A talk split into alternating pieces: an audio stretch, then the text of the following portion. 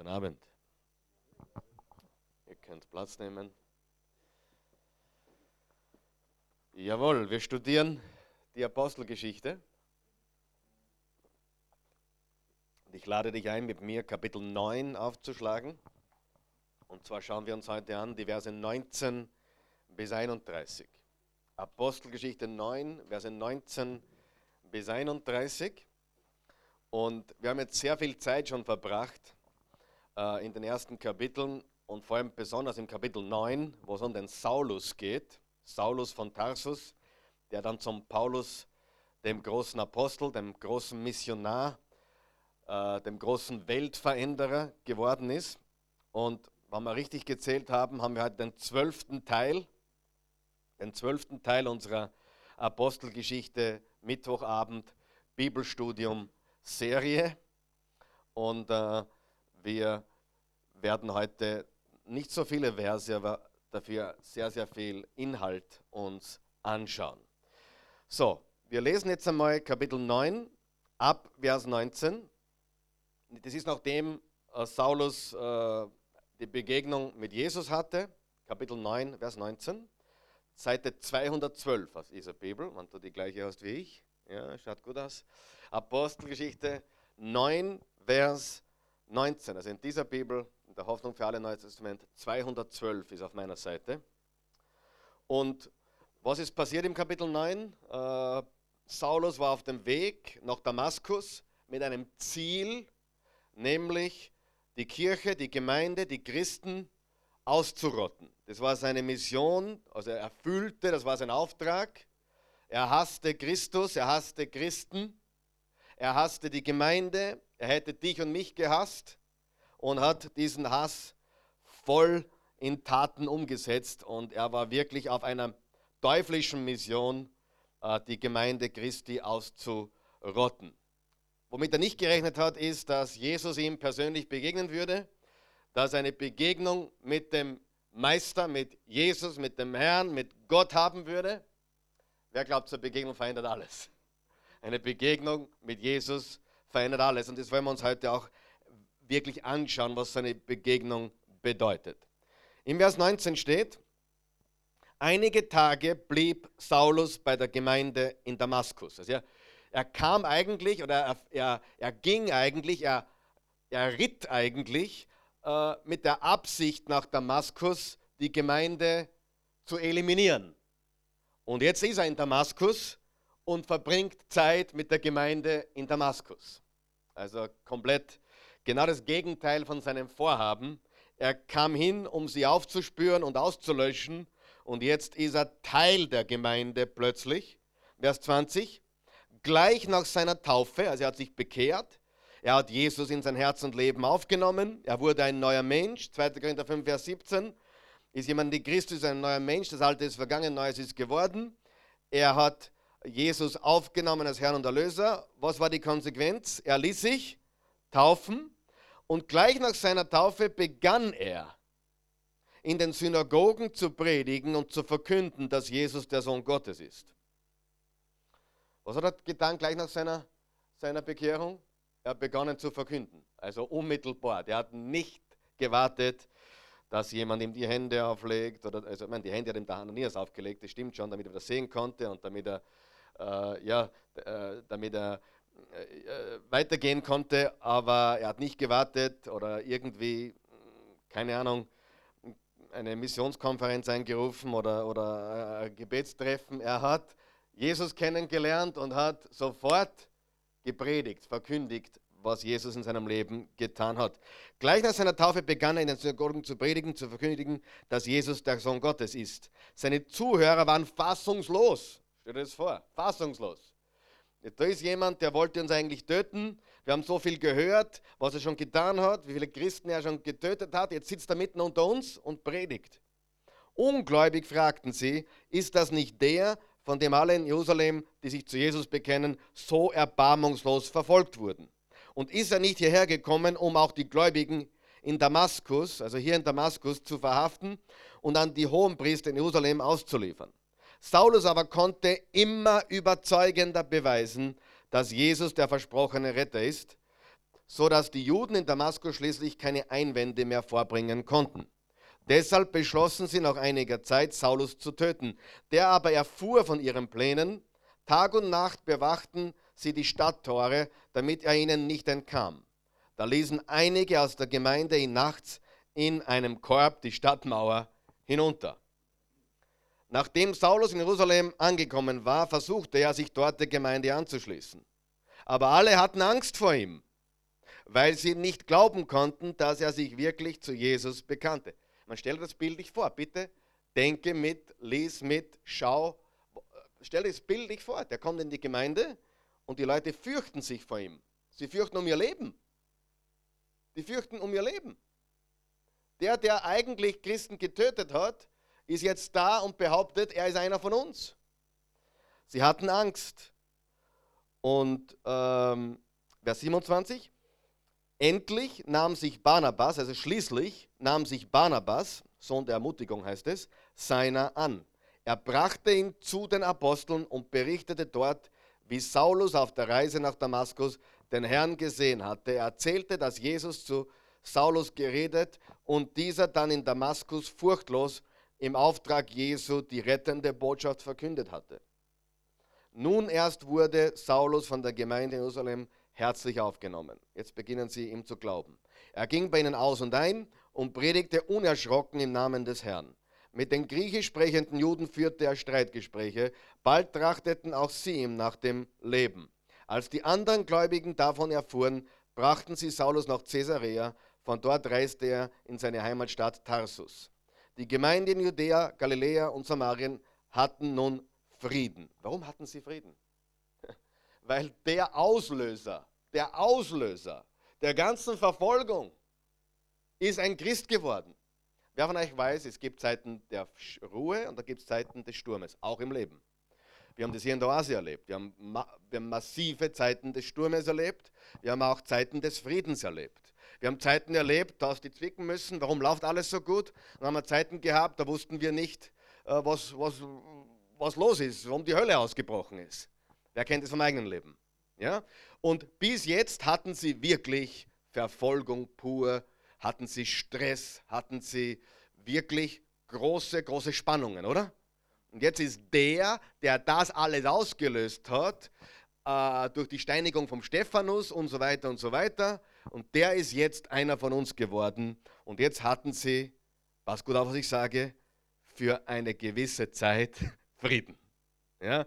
Freue dich über Zeiten des Friedens in deinem Leben, aber gewöhn dich nicht zu sehr daran. Die Stürme des Lebens kommen wieder. Meiheit ist ja gut drauf und positiv. Tut mir leid, ich bin kein Motivationssprecher, bin ein Prediger. Ich sage dir die Wahrheit. Okay, verstehst du?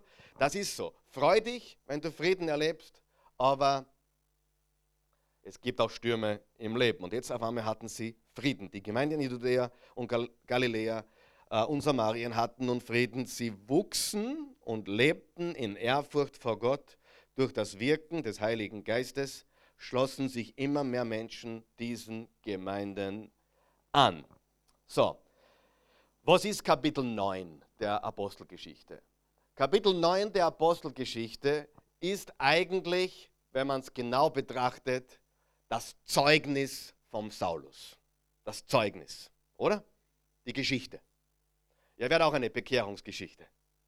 Ja, wer hat auch ein Zeugnis? Wer könnte jetzt sofort Zeugnis geben davon, wie er zum Glauben gekommen ist, wie Jesus sein Herr geworden ist und was sich seitdem getan hat? Wer könnte das auf der Stelle? Ja, natürlich. Also Kapitel 9 der Apostelgeschichte ist das Zeugnis des Saulus. Zugegebenermaßen ein sehr außergewöhnliches, zugegebenermaßen ein sehr spektakuläres, zugegebenermaßen ein sehr äh, unfassbares, einer, der eigentlich nie Christ, Christ worden, geworden wäre, der plötzlich Christ ist. Stell dir diesen Menschen vor. Okay? Wir haben ein Zeugnis. ich möchte eines hier anmerken. Wir leben in einer Zeit, wo viele Menschen Biografien schreiben. Biografien. Eine Biografie ist kein Zeugnis. Eine Biografie ist etwas, was man über einen Menschen schreibt. Oder eine Autobiografie ist eine Geschichte, die man über sich selbst schreibt. Eine Biografie ist kein Zeugnis. Was ist der Unterschied zwischen einer Biografie und einem Zeugnis? Gott. Gott. In einer Biografie geht es darum, wie toll ich bin, was ich in meinem Leben gemacht habe, wie außergewöhnlich, was habe ich nicht alles erreicht. Eine Biografie. Für große Menschen schreibt man die oder große Menschen schreiben das über sich selbst. Aber ein Zeugnis spricht davon, was Gott getan hat. Das ist der Unterschied, oder? Das, was Gott getan hat. Eine Biografie ist das, was ich getan habe. Ein Zeugnis ist das, was Gott in meinem Leben, durch mein Leben, mit meinem Leben getan hat. Ich möchte uns ermutigen heute, äh, nicht an eine Biografie unseres Lebens zu denken, sondern an ein Zeugnis Gottes mit unserem Leben zu denken. Ja? Vielleicht stellst du dir vor, in vielen, vielen Jahren, wenn du beerdigt wirst, was das Zeugnis sein soll, das hinterlassen wird. Nicht eine Biografie, wie toll war dieser Mensch, sondern ein Zeugnis, was Jesus im Leben dieses Menschen getan hat. Großer Unterschied, oder? Wer wünscht sich das auch? Sein Zeugnis, was Jesus durch dich und in deinem Leben getan hat.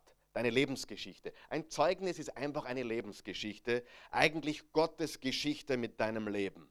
Gottes Geschichte mit deinem Leben und Gottes Geschichte mit unserem Leben ermutigt Christen und erreicht auch Nicht-Christen. Das ist eigentlich der Sinn und Zweck der ganzen Geschichte, des ganzen Zeugnisses, dass Christen durch diese Zeugnisse ermutigt werden und dass auch Nichtgläubige erreicht werden. Heute schauen wir uns fünf Fragen an. Heute schauen wir uns ein Wort an, nämlich das Wort. Wer möchte ein Zeugnis für Jesus sein in dieser Welt? Ja? Heute schauen wir uns genau das an. Und wir nehmen den Saulus als Fallbeispiel oder als Fallstudie, wenn du so möchtest. Okay? Heute wird also so ein bisschen nicht so viel Geschichte in der Apostelgeschichte, sondern heute wird eher so, hey, was ist im Leben vom Saulus passiert und was ist seine Story, was ist Gottes Story in seinem Leben, was ist das Zeugnis. Und heute stelle ich dir fünf Fragen. Fünf Fragen und mit diesen fünf Fragen kannst du dein eigenes Zeugnis verfassen, wenn du möchtest, oder erzählen. Die erste Frage lautet, die ist sehr wichtig und die ist Teil jedes Zeugnisses. Hör mir gut zu. Die erste Frage ist Teil jedes christlichen Zeugnisses. Wie warst du, bevor du Jesus Christus begegnet bist? Erste Frage, wie warst du vor Jesus? Wie warst du, bevor dir Jesus begegnet ist? Wer kann sich noch erinnern? Wer kann sich noch erinnern? Wer weiß, wir sind auch nicht perfekt geworden, seit wir Jesus begegnet sind. Aber wer von euch weiß, wir haben anders gelebt, anders gedacht, anders gesprochen vielleicht, wir waren einfach anders vor Jesus. Stimmt das oder stimmt das nicht? Ja? So, also ein gutes Zeugnis, ein gutes Zeugnis von deinem Leben, was Jesus getan hat und tut und, und wie er dich verändert hat und so weiter und so weiter, beginnt mit der Frage, wie warst du, bevor du Jesus Christus begegnet bist? Vor Christus. Ich muss ehrlich sagen, ich kann mich nicht mehr erinnern. Ich sage da ganz ehrlich, ich habe darüber nachgedacht, ich kann mich nicht mehr so richtig erinnern. Ich war 13, 12, 13 war ich, äh, wie ich eine bewusste Entscheidung getroffen habe für Jesus Christus. Ich bin dann kurzfristig einmal ein bisschen auf ähm, ja, Abwege gekommen. Ich habe ich hab dumme Sachen gemacht als Teenager habe aber dann jeden Abend vorm Schlafengehen um Vergebung gebeten. Äh, es war eine komische Zeit in meinem Leben und am nächsten Tag habe ich wieder dumme Sachen gemacht und habe wieder Vergebung gebeten. Ich habe hab eigentlich gelebt äh, wie ein Rebell, äh, aber, habe aber zu Jesus gebetet, dass er mich beschützt und dass er mir vergibt und am nächsten Tag ist alles wieder von vorne angegangen. Ja. Das war eine kurze Phase in meinen Teenagerjahren, aber ich denke, auch da war Jesus mit mir. Wer glaubt, dass er mit mir war? Ja? Und dass er mich dann wieder zurückgeführt hat auf den richtigen Pfad, ist toll. Es hat alles so geendet, dass ich aus der Schule geworfen wurde, gebeten wurde, nicht mehr zu kommen. Und, äh, und dann trat die Christi in mein Leben und dann kam, kam Jesus zurück. Na, Jesus hat mich nie verlassen, aber die Christi kam in mein Leben und dann kam ich zu Jesus zurück, sagen wir es lieber so. Er hat mich eh nie verlassen, ich bin immer ein Kind Gottes geblieben. Aber wie ich wirklich war, bevor Jesus mir begegnet ist, ich kann das gar nicht sagen, weil mit 12, 13 ist mir jetzt nicht Äh, ich glaube, da ist man noch kindlich und da ist man noch anders. Aber denk du daran. Denk einmal du darüber nach, wie warst du, bevor du Jesus kanntest. Vielleicht warst du ein moralisch guter Mensch, mag sein. Aber euch weiß, Moral alleine reicht lange nicht. Vielleicht warst du ein guter Mensch, ein anständiger Mensch, ein, ein, ein gut bürgerlicher, anständiger Österreicher. Super. Aber was hast du von Jesus gedacht? Ja? Und einige von euch können sich ganz genau erinnern, wie ihr wart, bevor Jesus in euer Leben gekommen ist. Vielleicht sagst du, naja, moralisch war ich eh sauber, war okay, ich war jetzt nicht schlimm oder böse oder kriminell oder sonst irgendetwas oder ich war jetzt kein, kein übermäßig auffälliger, böser Mensch. Aber denke mal zurück, was hast du über Jesus gedacht, bevor er dir begegnet ist? Vielleicht warst du einer von denen, die gedacht haben, er war ein guter Lehrer, er war einer der großen Lehrer der Geschichte. Vielleicht hast du gedacht, ja, hat ein paar gute Sachen gesagt. Oder vielleicht hast du sogar die Bergpredigt gekannt und dir gedacht, die Bergpredigt war, das ist wirklich eine tolle moralische Botschaft an die Menschheit. Denk darüber nach, wie hast du über Jesus gedacht und wie hast du von Jesus gesprochen, bevor du ihn kanntest, bevor du ihm begegnet bist. Wie war Saulus? Ich sage das. Er war extrem religiös. War er extrem religiös? Extrem religiös. Er war ein religiöser Fanatiker. Er war fanatisch. Äh, mindestens, wenn nicht mehr, wie, wie, wie viele, die man heute von den Medien äh, wahrnimmt, die in einer anderen Religion natürlich äh, tätig sind. Aber er war ein absoluter religiöser Terrorist. Der Typ hat geglaubt, Jesus Christus war der schlimmste Betrüger, der je gelebt hat. Das hat er geglaubt. Das musst du wissen. Er hat geglaubt, Jesus war ein Gotteslästerer. Warum sage ich das? Das haben alle Pharisäer geglaubt. Warum wurde er ans Kreuz genagelt? Weil er gesagt hat, ich bin Gott. Richtig? Hat er das behauptet oder nicht? Zu dem kommen wir dann gleich noch. Ich äh, würde nur die, die, die Basis legen dafür, dass du verstehst, der Saulus hat ernst gemeint, was er tut.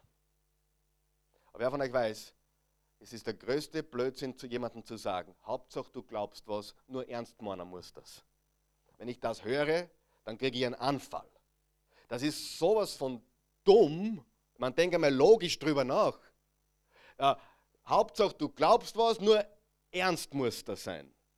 Na, was kommt da raus? Da kommt ein Saulus raus. Zum Beispiel, der war studiert unter Gamaliel, dem Pharisäer der Pharisäer, dem größten und bekanntesten Professor der damaligen Zeit. Er war ein Student der Elite-Universität des jüdischen Gesetzes. Er kannte die Bibel, aber kannte Jesus nicht. Er kannte das Gesetzbuch, er kannte das Alte Testament besser wie wir alle zusammen. Aber er war ein religiöser Fanatiker. Er war ein religiöser Terrorist. Er war ernstmeinend, aber er lag falsch. Kann man was ernst meinen und falsch liegen? Ja, ganz, ganz sicher. Ist das gefährlich? Da gibt es ein paar Kategorien heute in der heutigen Welt. Man hat sie im Islam, man hat sie in anderen Bereichen, aber Menschen, die ernst meinen, was sie tun, aber komplett falsch liegen, weil sie komplett verblendet sind. War Saulus verblendet? Komplett, er war blind. Er glaubte zu sehen, aber er war blind. Um das zusammenzufassen, Denk du mal drüber nach, wie warst du, bevor du Jesus kanntest? Vielleicht warst du so ein bisschen, hast du die Kirche gelästert oder hast blöd geredet, vielleicht auch nicht, vielleicht warst du eher religiös angesiedelt, so ja, ich bin Katholik und das reicht eh, oder keine Ahnung, wie du warst. Aber wer nicht weiß, ist ein Unterschied, Katholik zu sein oder Protestant zu sein oder orthodox zu sein und Jesus zu kennen, das ist ein Unterschied. Ja? Also da gibt es mehrere Kategorien hier. Du kannst Jesus komplett aus deinem Leben ausgeschlossen haben und ein moralisch großartiger Mensch gewesen sein. Richtig? Du kannst einer der besten Menschen, Groß Großväter, Mütter gewesen sein und Jesus aber aus deinem Leben ausgeklammert sein. Wie oft begegnen mir Menschen heute hier in unserem Land, die sagen, du, ich bin eh nicht so schlimm. Hast du schon mal gehört? Na, so schlimm sind wir eh nicht. Die haben nicht verstanden, dass die Mutter Teresa nicht gut genug war und, und, und kein Papst noch so guter oder heiliger gewesen sein mag, ist gut genug, um in den Himmel zu kommen, ohne dem Blut Jesu Christi, das er für uns vergossen hat am Kreuz. Amen. Äh, Amen? Ja, bitte schon, so sei es. Hast es nicht fertig, sag mal. So sei es. Ernst meinend, aber falsch liegen. So, so, ich will, dass du darüber nachdenkst noch einmal. Wie warst du vor Jesus? Das ist wichtig. Wirklich, denk darüber nach. Es ist wichtig, um deine Geschichte erzählen zu können. Und viele Christen sind heute leider nicht mehr in der Lage, ihre Geschichte, ihr Zeugnis wirklich gut rüberzubringen. Aber es beginnt damit, wie war ich vorher? Dein Zeugnis könnte lauten, Pah, ich war so blind. Ich habe geglaubt, ich bin ein guter Mensch. Und ich habe geglaubt, guter Mensch zu sein reicht. Man kann sich bei Gott was verdienen. Wo war, war ich blind? Ich habe nicht, nicht gesehen, dass meine Selbstgerechtigkeit die oberste Sünde überhaupt war. Kannst du das vorstellen? Oder du warst ein, ein Verbrecher und sagst, hey, boah, ich war ein super, ich war einer der größten Gauner, die es je gegeben hat. Aber dann kam Jesus. Weißt du, aber das ist genauso Sünde wie Selbstgerechtigkeit. Vor Jesus ist vor Jesus. Amen. Ohne Jesus ist ohne Jesus. Stimmt? Darum, ich will, dass du drüber nachdenkst, wie warst du? Warst du so wie der Saulus? Wahrscheinlich nicht. Warst du eher so ein Braver, der glaubt, ich bin gut genug, ich brauche weder, weder Erlösung noch brauche ich Vergebung, weil für was brauche ich das? Wir sind ja anständige Leute. Oder warst du ein Verbrecher? Es gibt mehrere Kategorien. Aber bitte, bitte, tu uns den Gefallen, tu dir den Gefallen, tu mir den Gefallen, tu Gott den Gefallen, dass du mal darüber nachdenkst, wie hast du vor Jesus gelebt, gedacht und wer war Jesus für dich vorher? Hm? War er ein guter Lehrer? War er Hast nicht über ihn nachgedacht? Vielleicht sagst du, hey, ich habe nie über ihn nachgedacht vorher. War kein Thema. Es gibt, mehr, du, es gibt mehrere Kategorien. Wer von euch weiß, verloren ist verloren. Ja? Und erlöst ist erlöst. So sehr hat Gott die Welt geliebt, dass er einen einzigen Sohn gab, damit jeder oder jede, der an ihn glaubt, nicht verloren geht, sondern ewiges Leben habe. Jeder. Das ist egal, ob moralisch gute Menschen, die glauben, sie sind gut genug, oder wirklich schlimme Verbrecher, die, die, die einfach komplett im Bösen gelebt haben, oder Verfolger einer Verfolger von Christen oder religiöse Fanatiker oder sonst irgendetwas. Ohne Jesus ist ohne Jesus. Aber ein Zeugnis, und das Zeugnis vom Saulus beginnt mit dieser Frage, wie war er vor Jesus? Wie war er vor Jesus? Er hat nicht geglaubt, dass Jesus ein guter Lehrer ist. So intelligent war er. Er hat geglaubt, Jesus ist ein Gotteslästerer. Das ist, was er geglaubt hat. So wie die Pharisäer und dafür wurde Jesus gekreuzigt. Und äh, das war eigentlich das, was er geglaubt hat. Er hasste Christus und daher hasste er Christen. Okay? Zweitens. Wie hat sich dein Bild von Jesus Christus seither verändert? Also wie war er vorher? Und wie ist es seither? Vorher. Und wie hat er sich seither verändert? Ja? Wer ist Jesus für dich heute? Und ich denke, in diesem Raum, das ist, äh, sind, wir sind alle gläubige Christen, also ich gehe davon aus heute Abend. Und daher würde ich einmal sagen, dass dein Bild von Jesus Christus oder unser Bild von Jesus Christus eigentlich identisch sein müsste oder ist. Okay? Ich habe am Sonntag was ganz Wichtiges gesagt, nämlich du kannst innerhalb von wenigen Sekunden herausfinden, wer Jesus für jemanden ist, ohne dass es merkt. Ich habe das getestet und getestet und getestet und getestet und getestet. Funktioniert mit hundertprozentiger Sicherheit. Ganz einfach. Wenn du jemanden lieb hast und jemanden gern hast und jemanden wirklich magst und du bist dir nicht sicher, ob der Jesus kennt oder nicht, stell eine Frage. Ohne Antwort weißt du schon alles. Und die Frage lautet, wer ist Je du, Peter, du bist mein Freund, ich habe eine Frage. Wer ist, wer ist Jesus für dich? Dein Erlöser. Was weiß ich jetzt über ihn? Erlöser. Was ist er noch? Mein Herr, mein. Was ist, ist er Sohn Gottes? So. Ich habe jetzt innerhalb von fünf Sekunden mit nur einer Frage habe ich sofort das Wort gehört, was alles sagt. Mein Erlöser. Wenn jemand sagt, mein Erlöser, dann brauche ich nicht mehr viel nachdenken, oder? Gut. Äh, Äh, spürt ein bisschen mit. Tu mal so, wie wenn du es nicht kennst. Wer ist Jesus für dich? Ich glaube, Jesus war ein guter Mensch. Okay. Was weiß ich sofort? Er ist Jesus noch nicht begegnet. Warum weiß ich das? Weil ich mit hundertprozentiger Sicherheit weiß, dass jemand, der Jesus begegnet ist, nicht sagt, Jesus war ein guter Mensch. Kann er nicht. Verstehst du? Wer versteht das? 100 Pro.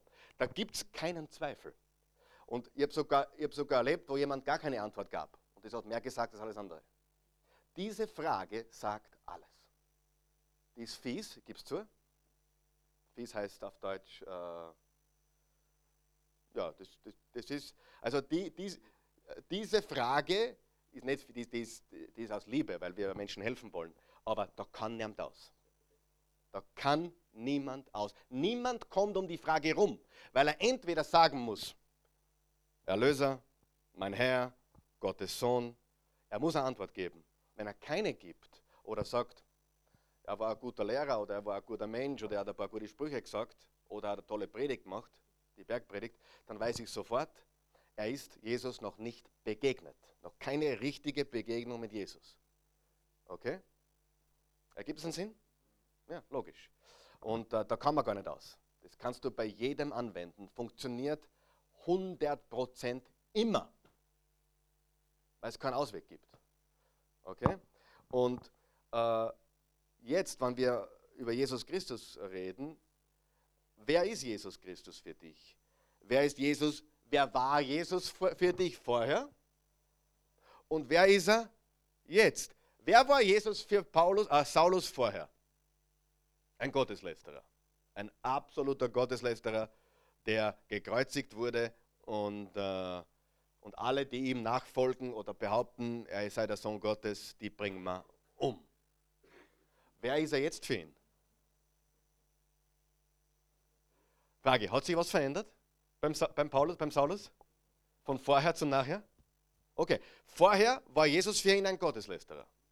Für dich war er vielleicht ein guter Mensch. Wiederum, da gibt es mehrere Kategorien. Kommt darauf an, wo du herkommst, was du erlebt hast, was du gehört hast. Vielleicht war er auch ein Religionsgründer. Wenn jemand zu mir sagt, Jesus war ein Religionsgründer, weiß ich auch, der ist dem Jesus noch nicht persönlich begegnet. Weil wenn jemand Jesus persönlich begegnet, dann weiß er oder sie, dass er der Weg, die Wahrheit und das Leben ist und, und nicht, nicht ein Religionsgründer. Okay? So, jetzt schauen wir uns an, für Saulus war er ein Gotteslästerer. Saulus hatte eine Begegnung mit Jesus. Und die Bibel sagt uns, wer er jetzt für ihn ist. Okay? Und zwar im Vers 20. Gleich nach seiner Taufe, wir haben das schon gelesen, aber ich lese noch einmal. Gleich nach seiner Taufe begann er in den Synagogen, in den jüdischen Synagogen zu predigen und zu verkünden, dass Jesus der Sohn Gottes ist. Was hat er jetzt gepredigt? Er ist der Sohn Gottes. Was hat er vorher gesagt? Gotteslästerer, eingesperrt Kerns, umbracht Kerns. Ich hasse Jesus und ich hasse die ihm nachfolgen. Was sagt er jetzt? Er ist der Sohn Gottes. Und dann geht es sogar noch weiter. Nämlich im Vers. Wo waren wir da? Genau, im Vers 22. Saulus aber konnte immer überzeugender beweisen, dass Jesus der versprochene Retter ist sodass die Juden in Damaskus schließlich keine Einwände mehr vorbringen konnten. Was hat er bewiesen? Dass Jesus der versprochene Retter ist. So, jetzt pass auf, was sagt, was sagt Saulus über Jesus nachher?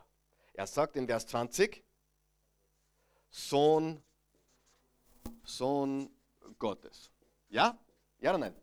In Vers 20. Was sagt er in Vers 22 über ihn? Der versprochene Retter, in den meisten Bibeln steht Christus. Wer hat eine ältere Bibel, Elberfelder, Luther oder sowas ähnliches? Hm? Christus? Christus, was für Übersetzung hast du? Luther, sehr gut.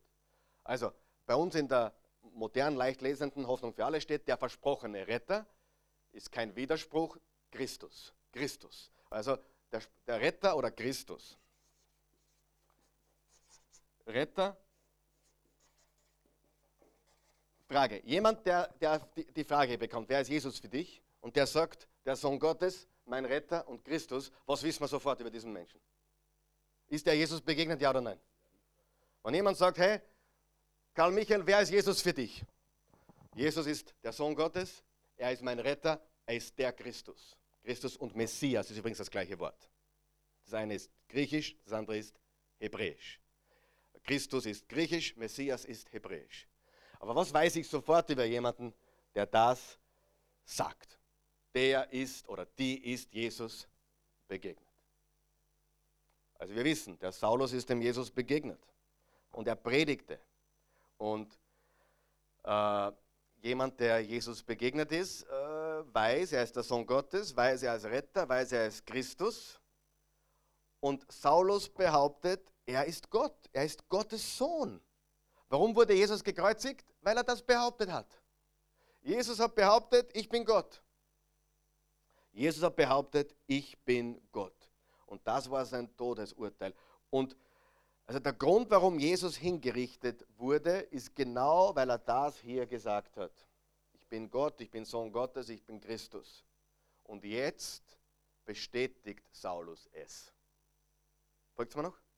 Jetzt plötzlich sagt Saulus, er hat recht. Übrigens, Jesus selbst hat das von sich behauptet.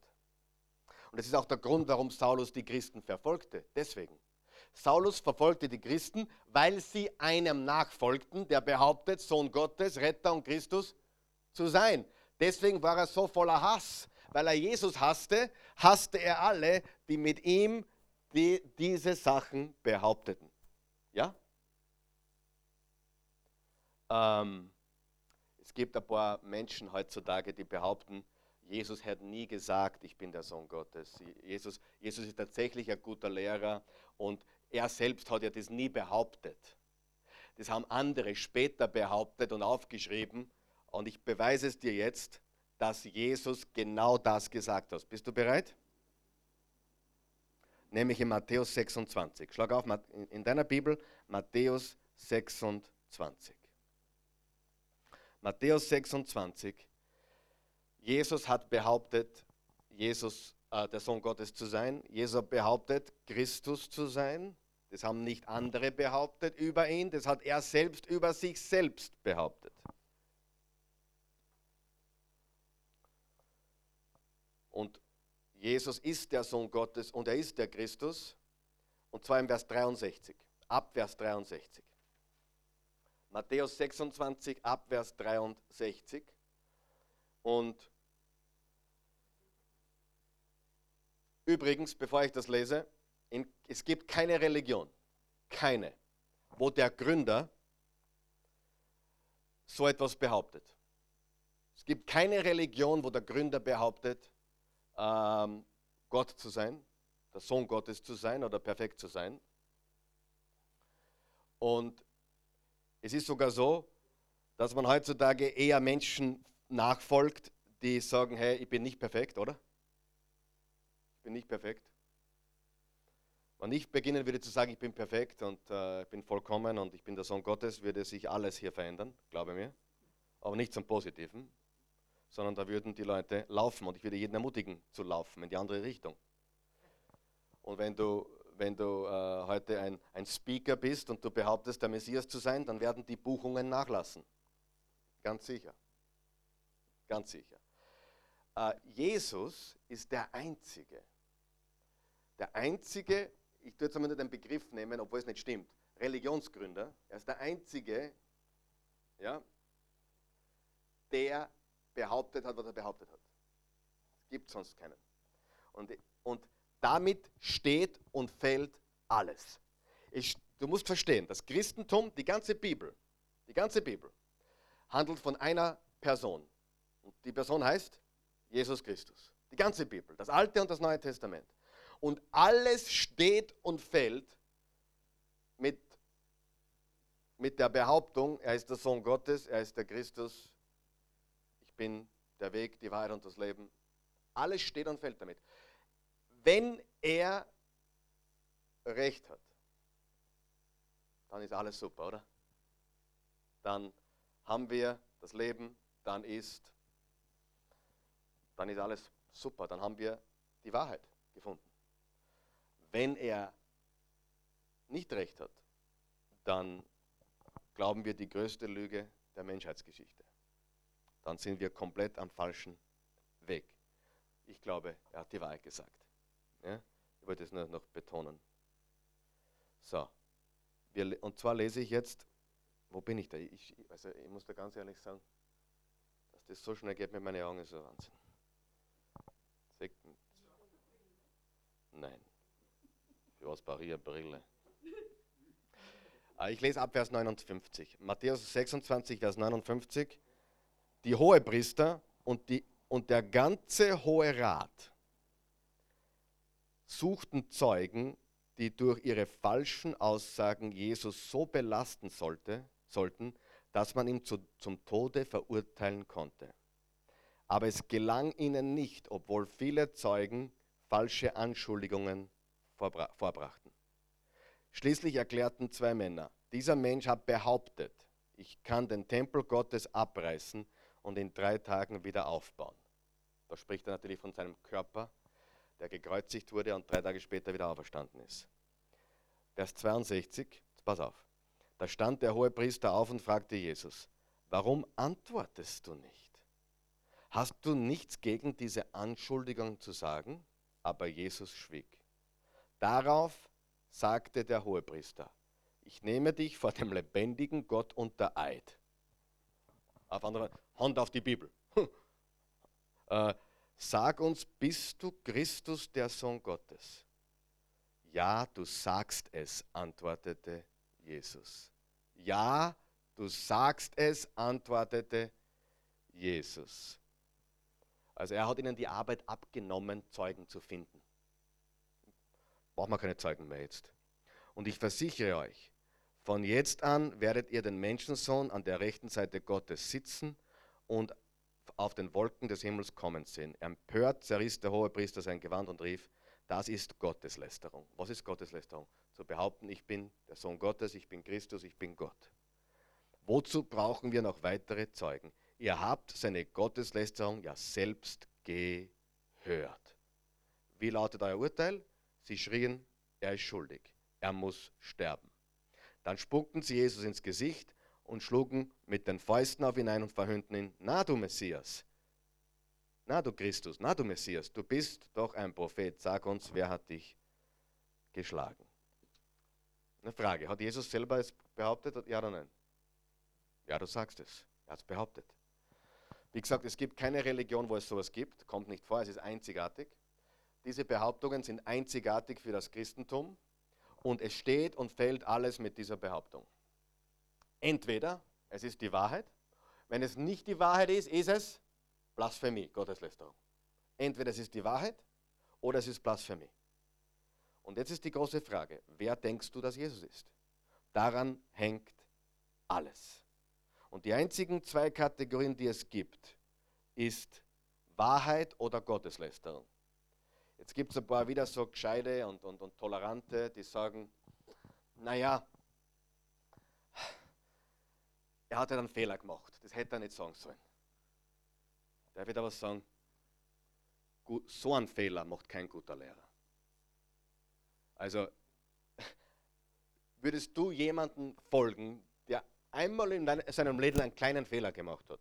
Ja, da war einmal eine Predigt oder behauptet, er ist der Sohn Gottes und Jesus und, und, und dann, du, ah, ne, vergiss ja, äh, das war ein Fehler. Nein, hör mir gut zu. Gute Lehrer machen so einen Fehler nicht. Wir machen viele andere Fehler. Aber sich selbst als Sohn Gottes oder Messias zu bezeichnen, so einen Fehler, Fehler macht kein guter Lehrer. Es gibt nur die zwei Kategorien. Es ist, so wie es ist, die Wahrheit, oder es ist Blasphemie. Okay? Und das war der Hauptteil der heutigen Message. Die ersten zwei Fragen. Wie warst du vor Jesus? Wie hast du vorher geglaubt über ihn? Und wie ist es seither oder nachher? Vorher war es vielleicht, naja, guter Lehrer, oder vielleicht sogar Gotteslästerer, keine Ahnung, wie der Saulus. Und seither ist es, er ist der Sohn Gottes, er ist mein Retter, er ist mein Erlöser, er ist der Christus, der Messias. So, und die nächsten drei Fragen, die überfliegen wir ganz kurz. Die sind für dein persönliches Leben sehr, sehr wichtig.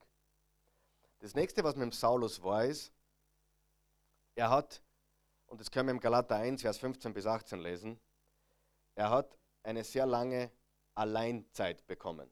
Okay? Er hat zwar gleich gepredigt, er hat gleich verkündigt, aber dann, dann hat er sich drei Jahre zurückgezogen. Drei Jahre zurückgezogen, um von Gott zu hören. Und wir lesen im Galater 1, im Galater 1,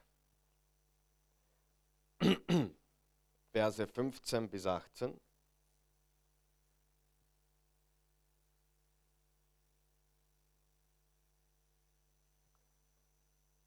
Aber Gott hatte mich in seiner Gnade schon von, von meiner Geburt dazu bestimmt, ihm einmal zu dienen.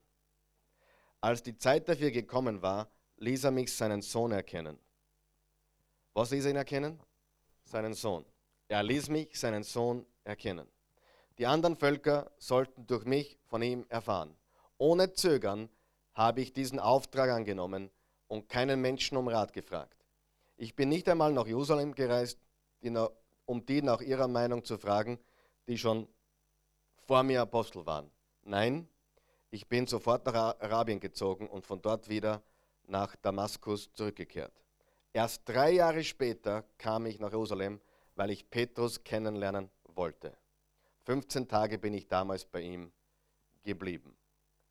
Bevor Saulus seinen ganz großen Dienst begonnen hat, seinen ganz großen Dienst, hat er drei Jahre zurückgezogen äh, gelebt. Und ich kann dir aus eigener Erfahrung sagen, das Zurückziehen ist etwas ganz, ganz Wichtiges. Vor allem als Prediger, wenn du das Wort Gottes studierst und wenn du das Wort Gottes äh, predigen musst. Und Saulus kannte die Bibel, aber er kannte Jesus nicht. Und diese Zeit mit dem Herrn ist so wichtig. Heutzutage können wir keine drei Jahre uns Auszeit nehmen. Ich nicht. Ich weiß nicht, ob es vielleicht du kannst. Ich kann es sicher nicht. Aber wer von euch glaubt, dass diese Zeit in der Isolation alleine mit Jesus etwas sehr, sehr Wichtiges ist. Und einer der größten Feinde ist die Technologie. Ich sage nicht, dass Theologie schlecht ist, ich sage aber auch nicht, dass Theologie, Technologie, Theologie, Technologie, Technologie schlecht ist. Ich sage aber auch nicht, dass Technologie gut ist. Wer will meine Meinung wissen? Nur meine Meinung. Ehrlich müsste ich mir eine, eine Welt aussuchen der 80er Jahre und der von heute, würde ich sofort mich für die 80er Jahre entscheiden. In einem Augenblick. Ohne Fax, ohne Handy, ohne Computer. Ich würde auf alles gerne verzichten, um das wieder zu haben, was wir hatten. Du kannst deine Meinung haben, ist mir ist okay. Es gibt auch Menschen, die sagen, na na, Technologie ist super und das muss man nutzen und es ist wichtig. Natürlich nutzen wir es. Wir wären ja blöd, wenn wir es nicht nutzen, oder? Aber hey, wenn wir, wenn wir es alle nicht mehr hätten, die Technologie, dann hätte ja wiederum keinen Vorteil oder Nachteil. Ja? Gut, also da gab es zumindest den, den, geschäftlichen Wettbewerb gar nicht. Da gab es halt wieder Oldschool. Ja? Mit, keine Ahnung, mit Kassetten. ähm, das waren nur Zeiten, die Kassetten, oder? Wer kann sich erinnern? Aber das waren, das waren wir haben, was wir, wir haben damals so, jeden Sonntag, das war ein super Geschäft oder dazu. Nicht Spaß. Äh, wir haben jeden Sonntag, also wir haben, es hat ja keinen Computer gegeben, es hat kein Online gegeben, es hat kein Predigt gegeben, äh, Audio oder Soundcloud oder Vimeo oder Ustream oder Facebook, gar nichts hat es gegeben. Wir haben jeden Sonntag in, dem, in der besten Zeit, 2000, 2001, so, wie das noch alles sehr jungfräulich war, wir haben jeden Sonntag 15 bis 20 Kassetten verkauft. Um 50 Schilling. Rechnen wir hoch. Das war nicht schlecht. Ja, heute geben wir alles gratis her, weil, weil, die Leute nichts mehr. Zu, nein, ist ja okay, ist absolut okay. Ich will damit nur sagen, die Leute haben das Wort Gottes auch viel mehr geschätzt, denke ich damals. Die haben die, die, haben die Angestellten auf die Kassetten gewartet. Kannst du dich erinnern? Ja? So, und es war cool. Dann haben sie die Mittwochkassetten auch noch gekauft und, und, und, dann, und, und dann haben wir, dann, es war super, weil äh, wenn du, wenn du die Technologie anschaust, natürlich, ah, sie ist ein Segen oder sie ist ein Fluch. Ich weiß es nicht.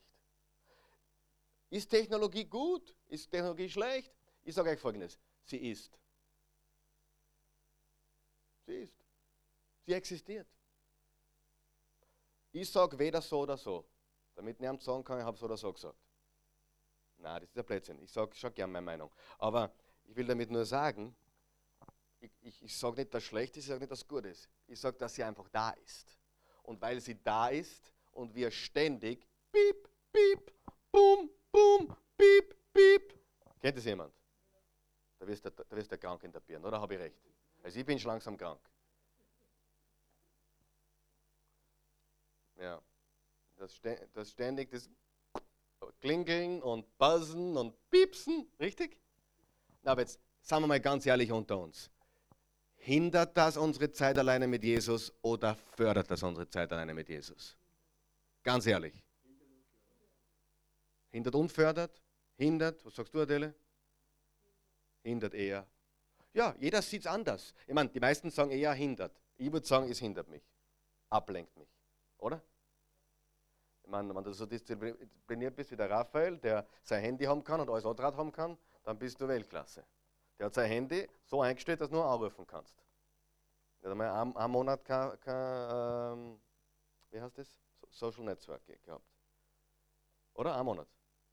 Und trotzdem sein Handy gehabt und hat alles andere ausgeschaltet gehabt, ohne zugreifen zu können. Mutig. Ja? Und was hast du daraus erlebt? Gut oder schlecht? Sehr gut. Okay? Also ich habe noch nicht den Mut gehabt, alles zu löschen auf meinem Smartphone. Aber vielleicht ist es einmal dran. Vielleicht war es gescheiter, sie vorher, das, das, Handy darf man in die Klomuschel reinfallen. Oder, das ist mir tatsächlich schon mal passiert. Wenn mir das auch schon passiert. Das ist doch ein Segen in Verkleidung, hey. Ja, ist mir wirklich schon mal passiert. Während ich telefoniert habe. Ich habe ich hab Lulu gemacht und telefoniert und das Ding fällt mir in die Schüssel. Das war weg was. Das war hin. Und weißt du was? Ich war total narrisch. Ja. Ich hab, ich hab, in Föhn habe ich ausgepackt. ich hab, ja, alles haben wir probiert, aber das Ding ist nicht mehr gegangen. Und dann war ich, dann war ich, dann war ich, manchmal geht es, ist wieder gegangen, super. Ja, aber wenn du dann mal ein, zwei Tage warten musst auf ein neues Handy, und deine Nummern verloren hast, das ist auch ein Segen, was manche Leute nie wieder siehst ja, oder hörst. Das ist, nein, Spaß. Aber, aber ich sage ich sag wirklich, es ist schon ein Segen, oder? Wenn einmal nichts mehr geht. Na, Spaß beiseite. Aber werden wir abgelenkt von unserer Zeit mit Gott? Extrem. Also ich kann nur von mir reden, extrem. Und Saulus, vorher war er auf Gotteslästerer, seither der Sohn Gottes, Retter und Christus. Und dann hatte er diese Alleinzeit. Alleine mit Jesus. Und das muss nicht drei Jahre sein, das können täglich 30 Minuten sein oder das können, keine Ahnung, in, ähm, in der Woche einmal äh, äh, drei Stunden sein oder, oder auch einmal ein, ein, ein, zwei Tage, wo du dich zurückziehst, was auch immer. Aber es ist extrem wichtig, um die Begegnung mit Jesus zu haben. Und die nächste Frage ist, Frage Nummer vier. Also Frage Nummer eins, wie warst du vor, vor Jesus? Frage Nummer zwei, wie bist du seither, also wie glaubst du seither über Jesus? Und Frage Nummer drei, hast du deine, alleine, deine Alleinezeit mit Jesus?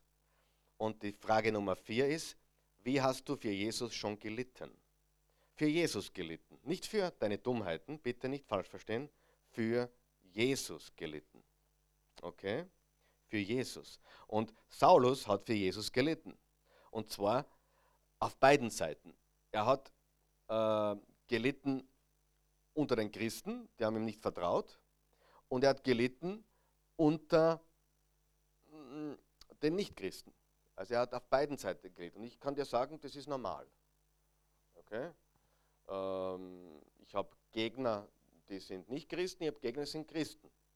Ja, das ist normal, glaube es mir normal. Äh, du hast auf der religiösen Seite deine Gegner und du hast auf der weltlichen Seite deine Gegner. Und du hast ähm, du wirst leiden, wenn du für Jesus einstehst, wirst du äh, Verfolgung haben, du wirst leiden müssen, du wirst Schwierigkeiten haben. Und das haben wir auch hier beim Saulus gesehen. Okay? Und die fünfte Frage ist, welche Beziehung hast du zu deinen Brüdern und Schwestern? Also zur Gemeinde, zu den Christen. Und Saulus hat das Glück oder den Segen gehabt, dass ihm der Barnabas begegnet ist, der Barnabas. Einige Christen haben gesagt, nein, nein, nein, weg mit ihm oder fern von ihm, halt uns fern von ihm. Und Barnabas hat gesagt, nein, der ist gut, der ist richtig gut. Der hat eine Begegnung mit Jesus gehabt, der müsst ihr hören. Und das ist eine ganz wichtige Sache. Und daraufhin war eben dieser Friede in der Gemeinde und sie erlebten eine Zeit des Friedens, weil der Verfolger plötzlich ein anerkanntes Mitglied der Gemeinde gewesen oder geworden ist. Und solche Brüder und Schwestern brauchen wir. Wir brauchen Brüder und Schwestern, die uns helfen. Ja? Ich habe das auch erlebt vor einiger Zeit, wo einige äh, geglaubt haben, ich, ich predige komische Sachen oder, oder ich, ich, ja, unter Christen haben es ein bisschen geredet, der, der predigt komische Sachen. Und dann hat es einen, einen, einen, Pastor gegeben, der hat mich da eingeladen zu seiner Runde, hat gesagt, habt ihr schon meine Predigt von ihm gehört? Ah, und man, man sagt, habt ihr schon mal gehört, was der predigt? Ja, müsst ihr mir anhören, was der predigt. Und dann ist, sind wir drauf gekommen, dass die alle miteinander noch gar keine Predigt von mir gehört haben, aber sie wussten, was ich predige. Und dieser, dieser Bruder oder Pastor hat mir sehr geholfen. Äh, ja, ist ein junger Pastor gewesen, der, hat mich, der ist einer der wenigen, für den ich vor kurzem gepredigt habe in seiner Gemeinde an einem Samstagabend. Ähm, ja, habe ich sehr geschätzt, dass er Pfingstgemeinde ist, eine kleine Pfingstgemeinde, also klein, nicht so klein, aber und äh, der hat mich eingeladen, ich, das, ich tue das selten, woanders predigen, habe da gepredigt, war wunderbar. Und dann hat er mich eben gefragt, hey du Karl Michael, ich weiß, was du predigst, aber da gibt es so viele, die, die glauben, du, du, du predigst was anderes. Und ich würde dich gerne mit denen in Verbindung bringen. Und das ist dann geschehen und die sind dann draufgekommen, hey, äh, wir haben eigentlich noch nie eine Predigt von ihm gehört, aber wir wissen, was er predigt. Interessant. Und ich weiß jetzt nicht, ob sie ihr Herz verändert haben, kann ich nicht beurteilen. Es wird jetzt nicht die große, nicht, nicht die große Freundschaft entstehen oder die große Innigkeit äh, äh, entstehen. Wir werden weiter unseren Weg gehen, Amen. Aber es ist gut, wenn ein anderer Bruder im Herrn sagt, hey, der ist in Ordnung, der predigt das Wort, den müsst ihr aufnehmen, oder? Und darum, du musst nicht mit allen zusammen wirken, auch der, der, Saulus, also der Paulus später, hat sich getrennt von manchen Christen, gesagt, du, ich gehe meinen Weg, ich mache das so. Wenn du das so machen willst, mach. Aber ich gehe so, Kapitel 15, ja. Und dann steht, und Gott segnete beide Wege. Das ist das Coole. Gott hat den, den Saulus, also den Paulus gesegnet mit dem, mit dem Silas. Und der Barnabas wollte unbedingt mit Markus gehen. Und der Saulus hat gesagt, nein, mit Markus will ich, eigentlich, mit Markus will ich eigentlich nicht mehr. Der, der taugt mir nicht. Der, der ist ein Feigling. Ja, ist ein kleiner Hosen. Äh, ja, äh, und so war das. Ich meine, ich jetzt, jetzt äh, paraphrasieren, aber das ist wirklich, die, was passiert ist. Ja, und wir, wir, wir denken immer, ah, christliche, alles heile Welt. Nein, die haben sich getrennt. Der Barnabas, der ihm so geholfen hat, von dem hat er sich getrennt, weil der Barnabas gesagt hat, na, der Markus, mit dem mache ich weiter und der Saul, Paulus sagt, nein, nein, ich, jetzt, ich mache jetzt was Neues mit dem Silas. Und beide wurden gesegnet. Ist nicht toll? Wer von euch glaubt, dass Gott mehrere Wege segnet, solange wir einen einzigen Weg haben und der ist Jesus. Ja? Wir dürfen den Fehler nicht machen. Ja? Zu mir kam jemand vor einiger Zeit, ich, sage, ich rede jetzt ganz offen vom Herzen, sagte, Karl Michael, du, du glaubst nicht das ganze Wort Gottes, oder? Sag ich, woher hast du das? Ja, du tust du das oder das nicht. Sag ich, woher hast du das, nicht, das ganze Wort Gottes, glaube ich? Wir haben, vielleicht eine, wir haben vielleicht eine unterschiedliche Auslegung der Dinge. Das, das mag sein. Ja? Du tust Dinge, die mir gar nicht gefallen. Du, du, dann habe ich gesagt, du tust Dinge, die ich glaube, sind überhaupt nicht biblisch. Aber das ist das ganze Evangelium. Sag ich, aber ich glaube, dass das das ganze Evangelium ist. Und ich glaube, dass du Dinge machst, die darüber hinausschießen oder über das Ziel schießen. Und die gute Nachricht ist, dass wenn man sich bei Jesus versteht, bei Jesus versteht, dann versteht man unterschiedliche Aufträge, ja? unterschiedliche ähm, Berufungen. Eine Berufung, aber unterschiedliche mögliche Möglichkeiten, das zu, äh, zu, zu tun und so weiter. Und dann, dann war alles wieder okay. Ja? Und, und sowas passiert unter den besten Christen, dass sie unterschiedlicher Meinung sind. Aber eines wissen wir, er ist der Sohn Gottes, der Retter und der Christus. Und das ist das, was uns alle vereint. Halleluja. Warum wollten die den aber dann töten, wenn sie haben dann eh eigentlich schon angenommen, haben sie ihn jetzt angenommen oder nicht? Dann wollten die ihn immer noch. Äh, eine, andere Gruppe, eine andere Gruppe wollte ihn dann noch töten. Und es genau liest. Und nachdem, Nein, nein, da waren zwei Gruppen, da waren zwei Gruppen, als es genau liest. Die erste Gruppe hat ihn dann angenommen und dann haben jüdische, äh, griechisch sprechende Juden äh, haben ihm nach dem Leben getrachtet, Vers 29. Und das war eine andere Gruppe und, und dann haben sie ihn, ähm, genau. Ja, ganz genau. Zwei, und dann war Frieden. Und dann war Frieden äh, und durch das Wirken. Genau, richtig. Durch das Wirken des Heiligen Geistes schlossen sich immer mehr Menschen diesen Gemeinden an. Okay? Gut, lass uns beten.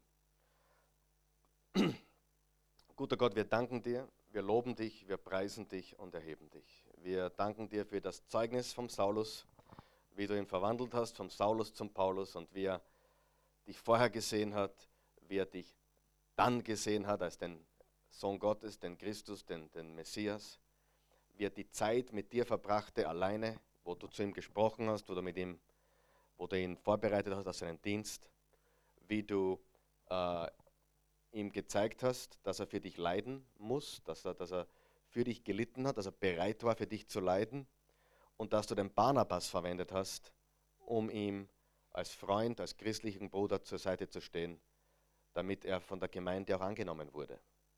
Und wir danken dir für dieses gewaltige Zeugnis und wir bitten dich, dass du uns hilfst, unser Zeugnis äh, zu überdenken und unser Zeugnis zu entwickeln und dieses Zeugnis auch anderen Menschen zuteil werden lassen. Den Menschen zu erzählen, wie wir vorher waren, wie wir jetzt sind und wie wir durch Gemeinschaft mit dir und, und, und, und, und Zeit mit dir einfach ein, ein starkes, kraftvolles Leben führen können. Wir danken dir dafür. In Jesu Namen. Amen.